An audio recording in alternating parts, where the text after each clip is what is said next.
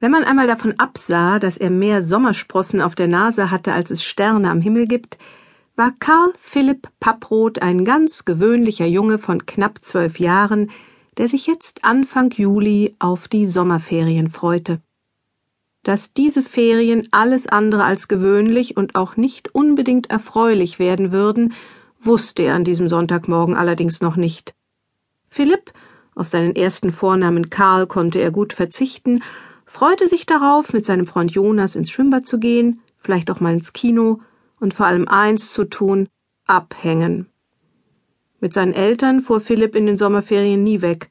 Seiner Mutter war es überall zu heiß und seinem Vater überall zu teuer. An diesem Sonntagmorgen also hockte Philipp auf dem Sofa und spielte mit seinem Gameboy. Seine Mutter war in der Küche, um die Frühstückseier zu kochen, während sein Vater in der Sonntagszeitung blätterte und Artikel vorlas, die niemanden außer ihn interessierten. Hört mal her, sagte Herr Papproth. Reiseveranstalter plant völlig neuen Pauschalurlaub. Bisher waren die Reisen, die man bei ihm buchte, eher von der Sorte Masse statt Klasse, aber nun plant Manfred Massig anscheinend den ganz großen Coup. Ferien der dritten Dimension sozusagen. Wenn uns das gelingt, ließ ein Mitarbeiter, der seinen Namen nicht nennen wollte, unserem Blatt gegenüber verlauten, dann werden wir noch in diesem Jahr zu einem börsennotierten Unternehmen. Herr Papproth ließ die Zeitung sinken und schnaubte verächtlich. Ferien der dritten Dimension. Wenn ich das schon höre, da soll einem doch wieder nur das Geld aus der Tasche gezogen werden. Frau Papproth stellte die Eier auf den Tisch und nahm ihrem Mann die Zeitung weg. Bitte, Klaus Jürgen, wir wollen doch gemütlich frühstücken. Und Philipp, lass endlich den Gameboy und setz dich hin.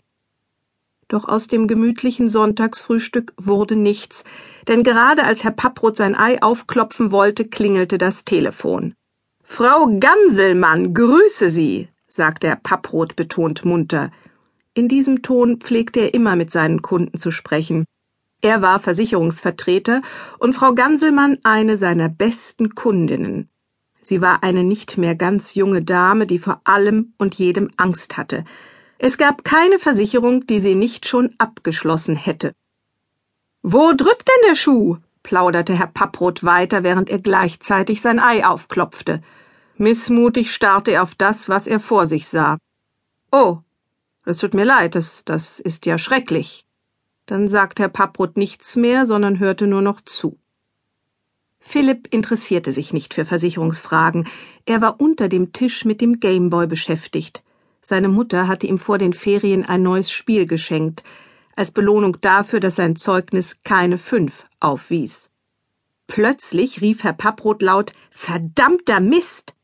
Ich hab das Ei genau viereinhalb Minuten gekocht, sagte Frau Papproth ärgerlich. Sag nicht, dass es wieder zu hart ist. Herr Papproth starrte auf sein Frühstücksei. Es ist nicht zu hart, es ist zu weich. Deswegen musst du ja nicht gleich fluchen. Es geht nicht um das Ei, es geht um die Ganselmann. Das riecht nach Ärger, großem Ärger sogar. Philipp wollte überhaupt nicht wissen, was es für einen Ärger gab, sondern nur sein Spiel weiterspielen, doch seine Eltern sprachen jetzt so laut, dass daran nicht mehr zu denken war. Auch in den nächsten Tagen gab es kein anderes Thema als die Schadenssache Gamselmann, so nannte es Herr Papproth, wenn er mit seinem Chef sprach, beziehungsweise diesen verdammten Mist, wenn er mit seiner Frau sprach. Die Sache war die. Frau Ganselmann, der es sogar im Sommer stets zu kalt war, hatte mit ihrer Heizdecke einen Kurzschluss verursacht, der zu einem mehrstündigen Stromausfall im ganzen Haus geführt hatte. Nun wollten die empörten Nachbarn sie verklagen. Einer Familie war der gesamte Inhalt der Tiefkühltruhe aufgetaut und konnte nur noch weggeworfen werden. Wer will schon morgens, mittags und abends Fischstäbchen essen? Eine Mutter hatte im Dunkeln versehentlich nicht ihrem Sohn die Haare gewaschen, sondern dem Pudel der Familie, der krankhaft wasserscheu war und nun zu einem Hundetherapeuten musste ganz zu schweigen von dem bekannten Schriftsteller, der auf seinem PC gerade das Ende seines 300 Seiten dicken neuen Romans geschrieben hatte, das nun für immer futsch war.